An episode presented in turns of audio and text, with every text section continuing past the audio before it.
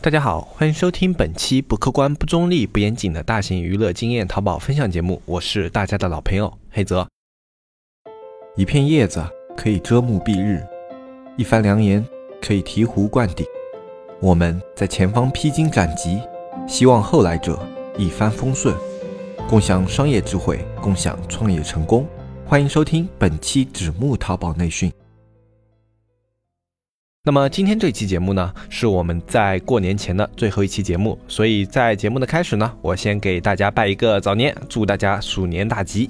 那么鼠呢，作为十二支里的第一支，也就是子子鼠嘛，那么它也是我们这一轮的啊新的一年的开始啊。其实，在这种啊新年的意义上的话，鼠年的意义还是挺大的，就刚好一轮嘛。对中国人来说，很多东西都是一轮一轮的啊，要么十二，要么二十四。俗话说呢，新年新气象。那么鼠年作为十二年里面的第一年，就是新年中的新年啊，就显得特别的重要。那么也祝愿大家在今后的十二年里呢，啊一帆风顺啊，事业有成，阖家欢乐，身体健康。那么在新的一年里呢，大家不论有什么样的淘宝问题，然后包括你们想要学习的一些淘宝知识经验的话，依旧可以来纸木社区。纸木社区的话，还是会给大家提供特别丰富的一些淘宝教程，以及我们。我们能够想到的各种各样的一些服务，啊，同时呢，从明天开始，也就是一月十八号到二月一号这样的一段时间呢，纸木社区会有一段时间的年休。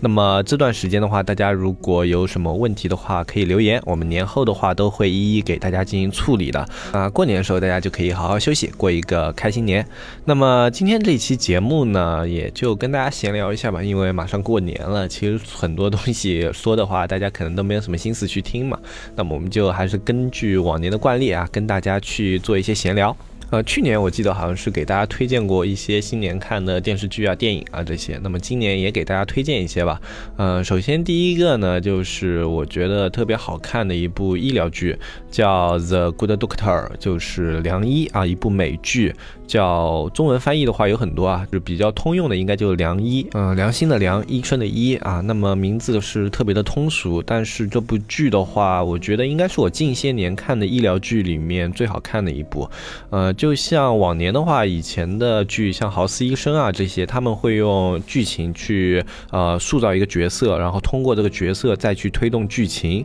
然后整体的话，整部剧的节奏啊就会特别的饱满，然后这个角色也特别的鲜活。但是近近年来呢，有一些医疗剧，他们就呃脱离了这种常识，要么就是特别的夸张啊，要么就是以男女关系的主线啊作为这个医疗剧的一个推进剧情的一个节奏，嗯，就没有什么亮点。那么这部《良医》呢，确实是近年来特别好看的一部医疗剧。它的主角呢是一个具有学者症候群的这样的一个医生啊，他就是怎么说呢，就自闭症。那自闭症里面呢，有百分之十的概率啊是会得一种。叫学者症候群这样的一种症状。那么这种症状呢，就表现在他们在某些领域或者说某些事物上啊，有着超于凡人的天赋。呃，这是常见于自闭症中的一种特例，大概在自闭症中的概率占到百分之十啊，也是一种特别神奇的病症啊，有时候会让人有一点点羡慕啊。但是它仍然是属于自闭症的一种，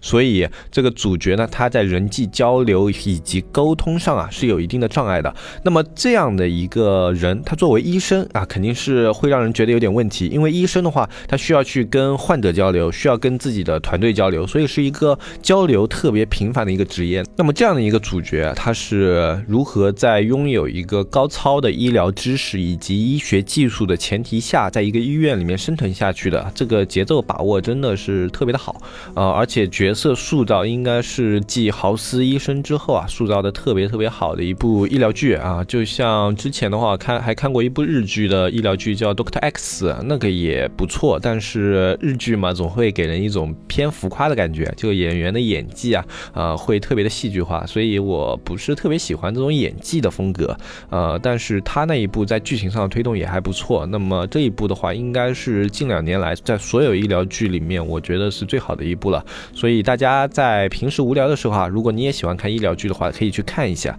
呃，那么没有看过医疗剧的一些朋友呢，我要先提醒一下，就是。医疗剧这个剧种呢，它经常会涉及到一些手术画面，画面非常的重口味，所以如果你的看剧口味比较清淡的话，可能不太适合你，或者至少你不要在吃东西的时候去看这些剧啊，可能会让你有一些不适。嗯，接下来给大家推荐的两部剧呢，都是比较有名的，一部是成名已久的《绝命毒师》，另外一部是《西部世界》。那么《绝命毒师》呢，大家可能看过美剧的，基本上都看过。嗯，就算没有看的话，对它的一个耳闻应该也是比较多的。这真的是一部非常好看的剧，不过需要能够静得下心把它看进去。呃，它讲的是一个身患癌症的化学老师，然后在患了癌症以后啊，走上了制毒的道路，因为他的化学技能啊非常非常的高，哎，点的非常高，所以他就开始研究毒品，想要给自己的家人留下一些财产。啊，主主线呢一开始是讲这样的一个故事，但是最后的发展就特别的神奇离奇，而且里面会涉及到很多的，就是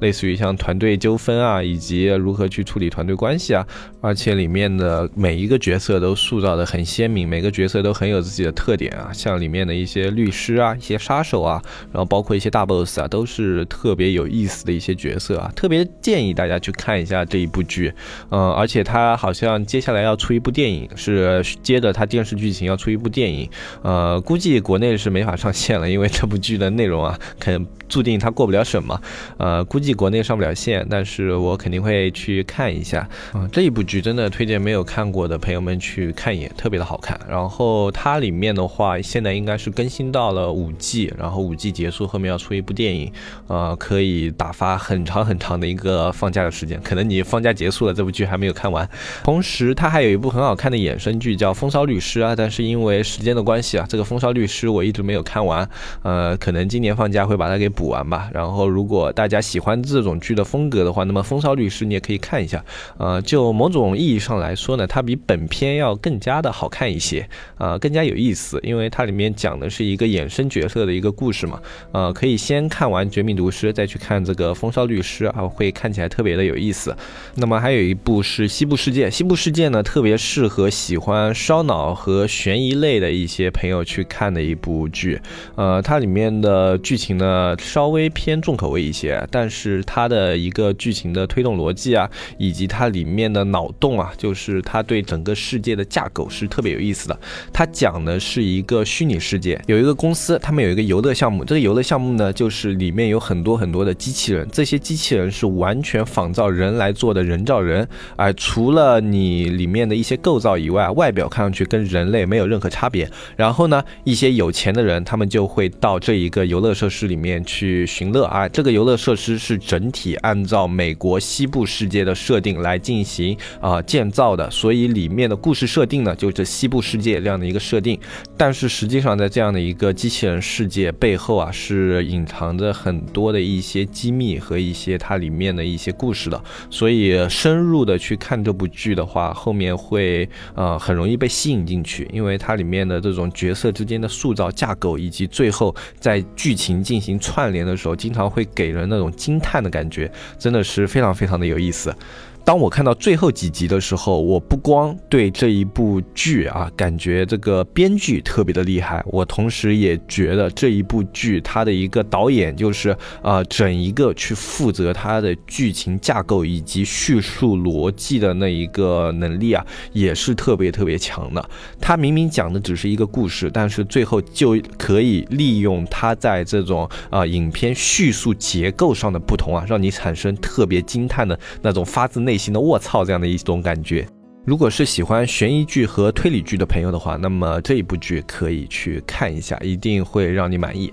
那么在电影方面呢，其实我今年看的电影不算特别多，所以推荐的呢也可能比较少，可以给大家推荐三部吧。一部呢是奥斯卡获奖影片《绿皮书》，那么它的一个核心思想呢是特别受美国主旋律欢迎的，就是关于种族问题的一部剧啊。这部剧里面着重讲了白黑人之间的一些矛盾啊，虽然是一个现在看起来已经有一些烂俗的一个话题，但是导演驾驭的依旧非常的好。如果你是一个传统的电影爱好者，的话，那么这一部电影去看一下还是特别不错的，嗯，然后还有一部是我今年还没有时间看的一部电影，叫小丑啊，是漫威旗下的一个非常典型的一个反派啊，一个小丑的独立电影。嗯，小丑这个角色呢，一直都是我在 DC 宇宙里面特别喜欢的一个反派。应该说，蝙蝠侠这一个系列里面，很多的反派都特别的有意思，像小丑、独藤女，然后还有呃谜语人、企鹅人，这些人都塑造的特别特别的有意思。嗯，所以里面的很多反派都是很招人喜欢的。那么小丑就是其中的佼佼者，特别是在希斯莱杰那个版本的小丑问世以后啊，他的人气。值可以说是飙升的啊！我也是特别喜欢那一个版本的小丑，然后从那以后的话，感觉其他的小丑都差了一点意思。但是这一部独立电影《小丑》的评价特别特别的高，所以我也是想要找时间去看一下，但是一直没有时间看。那么我可能会在这个寒假哎把这一部电影给补掉。嗯，如果你也是一个 DC 爱好者或者说小丑爱好者的话，那么这一部电影相信可以去看一下，因为口碑和评价都相当相当的高，在影评圈里面。呃，也是受认可度非常高的一部电影啊，建议大家可以去看一看。那么说到 DC 的一个电影呢，我又想起来一部系列电视剧啊。如果你是像蝙蝠侠爱好者啊，或者说像 DC 宇宙这样的一些呃内容的爱好者呢，那么这里有一部剧叫《歌坛》啊，相信很多人可能听过啊，就是。一部讲述在蝙蝠侠长大之前的哥谭市的一个系列电视剧，它里面有少年时期的蝙蝠侠，有呃还没有变成大 boss 的企鹅人，然后还有怎么样去变成谜语人的谜语人，啊，里面去塑造了很多很多有意思的反派，以及去记录了蝙蝠侠的一些成长，啊，它的一个主线呢是靠蝙蝠侠里面特别有名的一个角色，就是戈登探长来推进的啊。相信看过蝙蝠侠系列的，对这个角色肯定都有印象，是蝙蝠侠里面特别重要的一个配角。嗯，其实老实说呢，这一部剧它在编剧上啊，并不算是特别的出彩，但是里面的演员的演技以及对于角色的演绎啊，都会让人非常的抓心。你从他们身上就仿佛真的能够看到像企鹅人、谜语人这样的一些影子，以及他们为什么会慢慢变成这样的人。这种感觉不同于你直接去看蝙蝠侠，或者说直。接去看一些那种超级英雄电影的感觉，因为那种电影的感觉的话，就是正派和反派的塑造非常的鲜明。反派即便他有很好的一个演绎表现，他表现的也是他在这种反派的一个能力上，以及他的世界观上。但是呢，歌坛这一部电视剧里面啊，你可以看到的是这些反派他们在还没有成为那么明显的反派的时候，他们的一些心理活动表现，他们的一些角色的他们的发展啊，都是特别特别好玩的、有意思的一件事情。那么最后给大家推荐的一部电影呢，是今年非常火的一部国产动画片，叫《哪吒之魔童降世》啊，特别适合合家欢乐看的一部电影。如果你家里有孩子啊，或者说小孩的话，那么这一部电影的话，应该特别适合过年啊，或者说吃饭的时候大家一起看。嗯，这部电影确实做的老少皆宜，里面没有什么那种特别晦涩难懂，或者说故作高深的一些东西，剧情很直白，台词很直白，甚至会有一些烂梗在里面啊，但是。整整体看下来还是特别的有意思，特别是跟大家一起看的时候，就会特别的好玩。动画的制作精细程度也是非常高的，而且编剧上面非常的出彩。像哪吒和封神榜这样的故事啊，基本上所有中国长大的孩子都是耳熟能详的。嗯，你至少知道有哪吒闹海啊，然后哪吒自杀，然后最后重生为莲花生这样的一些故事，都是已经大家都刻在脑海里的一些故事套路。但是这个编剧依旧把它编出了很多的新意啊，把它在剧情上啊啊做出了非常另类的诠释啊，在保持着原有主。线不变的情况下，给他做了很多很有意思的改动。那么今年呢，在大年的时候，还会有一部同系列的电影叫《姜子牙》会上线。呃，这部电影我肯定是会去看一下的，因为我本身一个是呃以前学过动画嘛，对这种东西本身感兴趣。然后同时，这部电影真的确实还是让人比较有去看的欲望的。整个制作团队也是非常的用心，呃，所以我还是会去看一眼的。如果大家也也喜欢看一些轻松快乐的东西的话，那么这一部《哪吒之魔童降世》以及姜子牙的话，大家肯定是可以看一眼的。呃，相信这两个东西的话，大家可能平时听的也比较多啊，特别适合带孩子去看一看啊。像现在过年的话，特别像一二线城市啊，有的地方对于走亲戚也不是那么讲究了。那么大年初一、初二的时候，这部电影上线了以后啊，就可以跟着家人一起去看一部电影，也是一种非常好的享受。那么今天这一期的节目分享呢，就跟大家做到这里。最后呢，还是祝大家新年大吉，鼠年行大运。希望大家能够在二零二零年继续支持纸木社区和纸木社区一同前行。那么这一期节目就先做到这里，我是黑泽，我们明年再见，拜拜拜拜拜。